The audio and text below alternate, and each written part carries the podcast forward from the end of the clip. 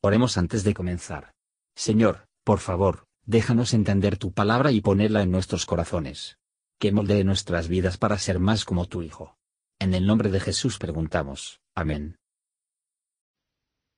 Capítulo 4 Luego que oyó el hijo de Saúl que Abner había sido muerto en Hebrón, las manos se le descoyuntaron y fue atemorizado todo Israel. Y tenía el hijo de Saúl dos varones, los cuales eran capitanes de compañía, el nombre de uno era Baana, y el del otro Recab, hijos de Rimón Beerotita, de los hijos de Benjamín, porque Beerot era contada con Benjamín. Estos Beerotitas se habían huido a Gitaim, y habían sido peregrinos allí hasta entonces. Y Jonatán, hijo de Saúl, tenía un hijo lisiado de los pies de edad de cinco años, que cuando la noticia de la muerte de Saúl y de Jonatán vino de Jezreel, tomóle su ama y huyó, y como iba huyendo con celeridad, cayó el niño y quedó cojo. Su nombre era Mefiboset. Los hijos pues de Rimón de Erotita, Recab y Baana, fueron y entraron en el mayor calor del día en casa de Isboset, el cual estaba durmiendo en su cámara la siesta. Entonces entraron ellos en medio de la casa, en hábito de mercaderes de grano, y le hirieron en la quinta costilla. Escapáronse luego Recab y Baana su hermano, pues como entraron en la casa estando él en su cama, en su cámara de dormir, lo hirieron y mataron, y cortáronle la cabeza, y habiéndola tomado, caminaron toda la noche por el camino de la campiña.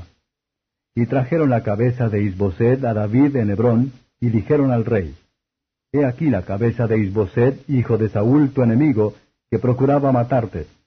Y Jehová ha vengado hoy a mi señor el rey de Saúl y de su simiente. Y David respondió a Recab y a su hermano Baana, hijos de Rimón de Erotita, y díjoles, Vive Jehová que ha redimido mi alma de toda angustia, que cuando uno me dio nuevas diciendo, He aquí Saúl es muerto, imaginándose que traía buenas nuevas, yo lo prendí y le maté en Ciclag en pago de la nueva. ¿Cuánto más a los malos hombres que mataron a un hombre justo en su casa y sobre su cama? Ahora pues, ¿no tengo yo de demandar su sangre de vuestras manos y quitaros de la tierra? Entonces David mandó a los mancebos, y ellos los mataron y cortáronles las manos y los pies, y colgáronlos sobre el estanque en Hebrón. Luego tomaron la cabeza de Isboset y enterráronla en el sepulcro de Abner en Hebrón. Comentario de Matthew Henry II Samuel capítulo 4, versos 1 a 7. Vea cómo fue asesinado Isboset.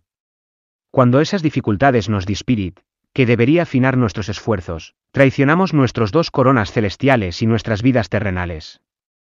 No ames el sueño, para que note la pobreza y la ruina.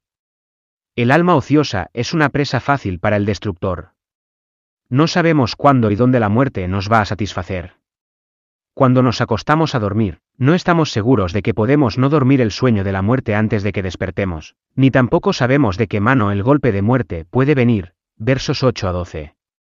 Una persona puede estar contento de obtener su justa quiere, y sin embargo realmente lamentar el medio por el que lo recibe. Él puede ser lo siento por la muerte de una persona por la cual él es un ganador.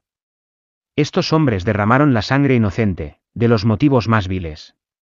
David administraba justicia venganza sobre ellos. No estaría en deuda con ninguna de ayudarlo por prácticas ilegales. Dios le había ayudado durante más de una dificultad, y a través de más de un peligro, por lo tanto, dependía de él para coronar y completar su propio trabajo. Él habla de su redención de todas las adversidades, como una cosa hecha, aunque no tenía muchas tormentas aún antes de él, sabía que el que había entregado, entregaría. Gracias por escuchar y si te gustó esto, suscríbete y considera darle me gusta a mi página de Facebook y únete a mi grupo Jesús Answers Prayer.